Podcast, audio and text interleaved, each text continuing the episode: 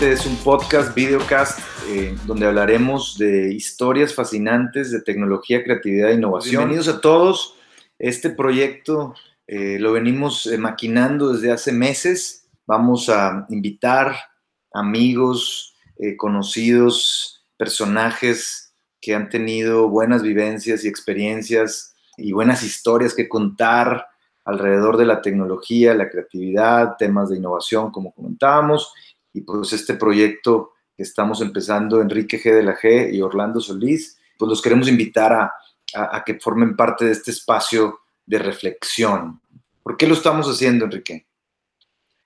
Pensamos en sacar Digitalízate justamente porque hay un tsunami de productos y de noticias en torno a la tecnología y falta un espacio más humano de reflexión y de narrativa en torno al cual podamos nosotros generar una especie de relación personal con la tecnología y mostrar que la tecnología ha mejorado inmensamente nuestra calidad de vida, incluso nuestra expectativa de vida, pero que también puede ser en algún momento una espada de doble filo y una amenaza. Historia, Enrique y yo nos conocemos hace más de 30 años eh, los dos somos de, Monterrey, México, y hemos tenido trayectorias diferentes, muy diferentes en, ciertas cosas, pero, pero con, un punto de encuentro que creo que es este, que vamos a, trabajar en Digitalízate, que es esa reflexión, análisis, pensamiento crítico de hacia dónde va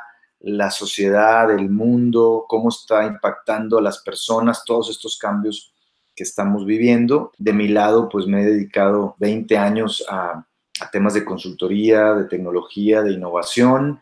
Eh, me tocó fundar una empresa con un socio estratégico de Silicon Valley.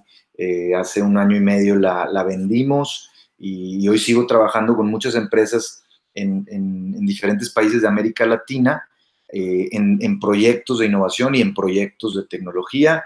Y hay un factor común que todos tienen esa gran pregunta, oye, ¿qué hago como empresa y como persona para adaptarme mejor a los cambios y para responder mejor a todas estas señales que la, disrupción, el tema tecnológico, eh, las nuevas plataformas, las nuevas tendencias están, están llegando, como bien decíamos, como un tsunami. Cuando yo estaba en secundaria, alguien me platicó que el dinero es lo que mueve el mundo y llegué yo a la conclusión por mi cuenta de que no es el dinero, sino que son las ideas y animado con, con esa intuición decidí estudiar filosofía. Llegué al, incluso al grado de quererme dedicar profesionalmente a la filosofía y de hacer un doctorado en Alemania, el cual me sirvió sobre todo para darme cuenta de que no me quería dedicar a eso. Y más bien me he dedicado los últimos 20 años a escribir.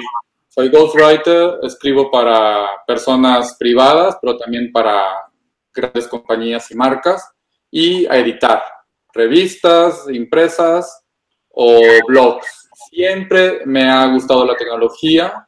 Desde que mi papá me compró mi primer Atari hasta el día de hoy no he dejado de estar al día prácticamente de los avances tecnológicos y me he dedicado poco profesionalmente a, a escribir sobre tecnología, pero es algo que ha estado constantemente en mi vida y en mi horizonte de intereses. Platicamos eh, de, que una buena reflexión sería el, que nos preguntáramos, oye, ¿a quién invitarías hoy a una carne asada, a unas chelas y una carne asada muy, muy regio? Clayton Christensen, profesor de Harvard. Thank you so much. Thanks to all of you who have taught me so much about management and innovation. Creador de, de, todo este concepto de, de innovación disruptiva que murió el 23 de enero de este año 2020, un año de grandes cambios y, sorpresas para todos. Y me parecería súper fascinante, relevante platicar con él y cómo una persona con una idea eh, impactó a millones de empresas, millones de ejecutivos, de directores, de emprendedores, que, que los hizo pensar diferente y los hizo crear más valor, eh, los, los, hizo posiblemente crear nuevos productos, tomar mejores decisiones. Tú, Enrique, ¿a quién invitarías?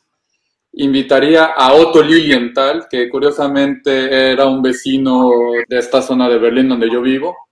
Otto Lilienthal cumplió el sueño que ni Leonardo da Vinci pudo vivir, que es volar. Otto Lilienthal fue la primera persona que voló. Hoy diríamos que no voló porque no tenía motor, sino que planeó, pero al menos se logró trasladar por el aire más de 250 metros y no solamente tuvo esta experiencia que transformó su vida y que después acabó con su vida porque murió en un accidente aéreo, sino que quiso llevar este sentimiento a todo el mundo y fundó la primera compañía de aeroplanos.